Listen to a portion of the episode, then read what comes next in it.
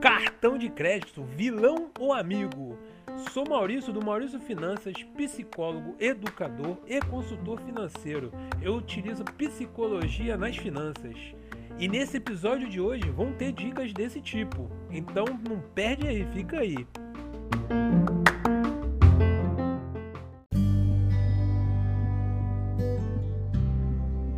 Cartão de crédito ele é considerado vilão porque é um dos grandes causadores de buracos nas finanças pessoais. É onde as pessoas mais se enrolam e acabam colocando o nome no SPC, ou, seja, o seu nome vai parar no SPC, né? No Brasil, por ano, se paga em média 750 reais de taxas.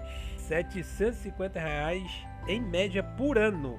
Esse dinheiro dá para você fazer várias outras coisas, em vez de ficar dando para bancos.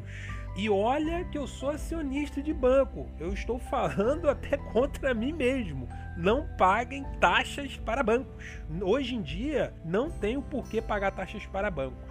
Eu considero essa percepção do cartão de crédito ser vilão por um único motivo porque não nos foi dado educação financeira, seja pelos pais, principalmente pela escola, e além disso, muita gente cai no que eu chamo de mágica dos preços.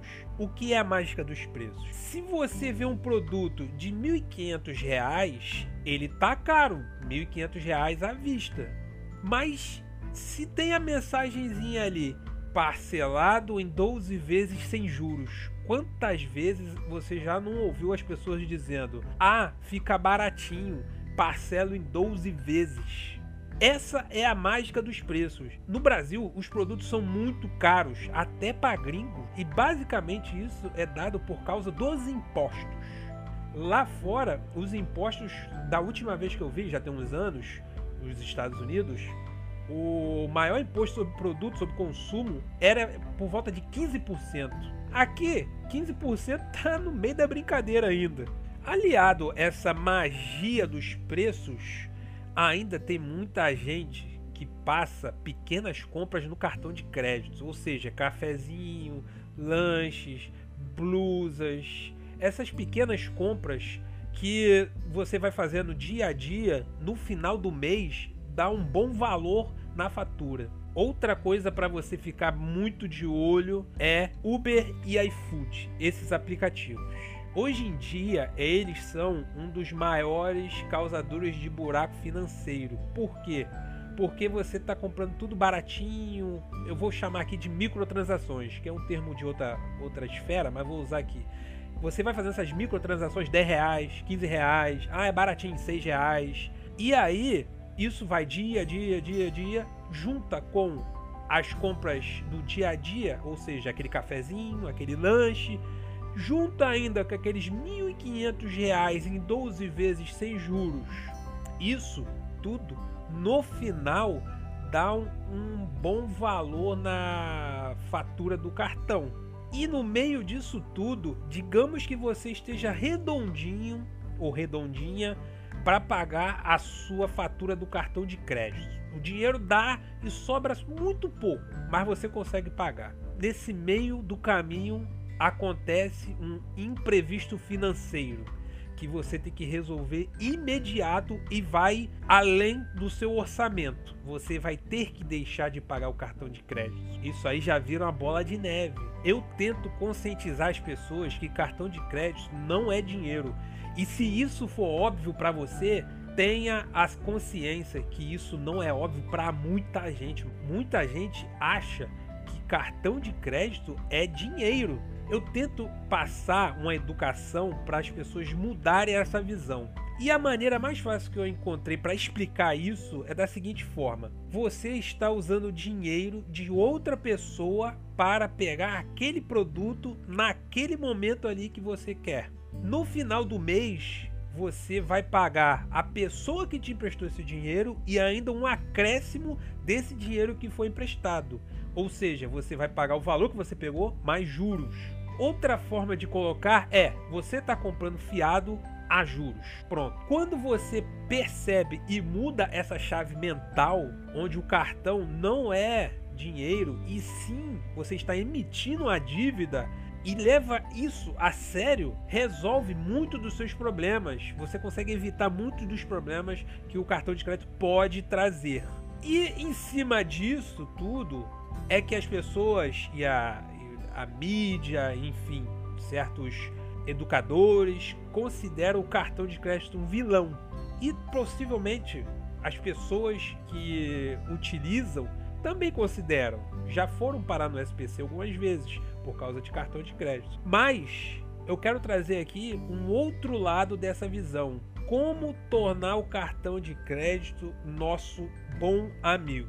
Além de mudar essa chave mental que eu falei, entendendo que cartão de crédito é um empréstimo onde você vai pagar juros em cima desse empréstimo, uma outra maneira é não usar o cartão de crédito em pequenas compras sempre utilizar dinheiro vivo, porque você está pagando à vista, você não está emitindo dívida. Não comprar coisas fúteis, coisas pequenas no cartão, usar o cartão só para compras importantes, coisas necessárias e que o dinheiro não consiga pagar. Se você ainda conseguir pagar isso à vista, é melhor ainda. E aí tem uns gatilhos que eu uso para mim e eu recomendo para as pessoas, né? Quando eu vou comprar algo no cartão. Hoje em dia eu estou mais blindado contra isso, tá bom? Eu já sei muito bem o que, que eu posso. Aliás, não é o que, eu posso, o que, que eu devo não devo usar no cartão. Eu não saio com cartão na rua, cartão de crédito, eu saio com dinheiro vivo, tá? Sempre haverá uma compra fútil. O segredo é equilíbrio. Por exemplo, eu gosto de jogos. Vira e mexe, eu compro jogos no cartão de crédito. É uma compra fútil, mas eu me programo para comprar. Por exemplo, eu não compro no lançamento do jogo. Eu espero meses, porque aí eu tenho no mínimo um desconto de 30%. Os gatilhos que eu acho legal para a pessoa começar a disparar na hora de compras é se perguntar: só consigo comprar parcelado?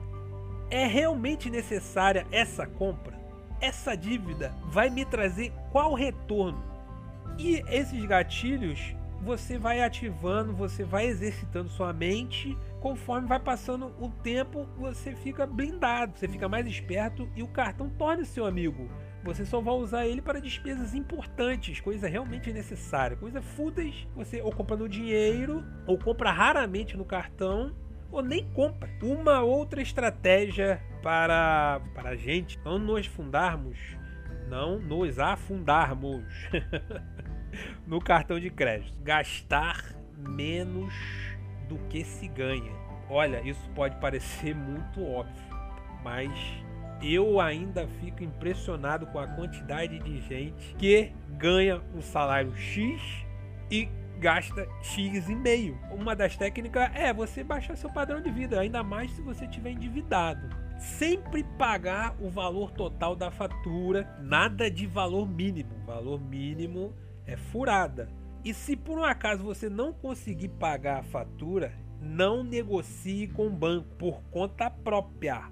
Porque essas negociações geralmente elas não são favoráveis para o cliente. Sem orientação, esse acordo na maioria das vezes é prejudicial.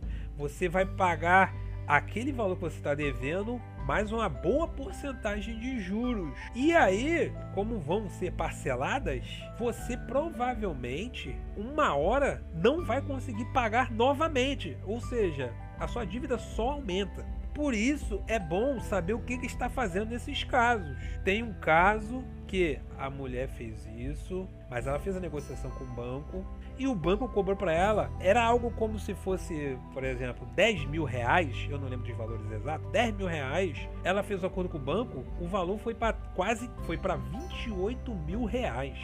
Vocês entenderam? Por isso que é importante você, se você for negociar com o banco, você saber o que você está fazendo. Se você não souber o que você está fazendo, procure uma orientação, procure uma ajuda de um consultor da sua preferência, Tá? E no caso dela lá, da mulher dos 10 mil reais, acabou que ela realmente não conseguiu pagar porque fica impraticável, fica impraticável. E aí você achando que está se ajudando, digamos assim, você pode estar se complicando mais ainda, tá?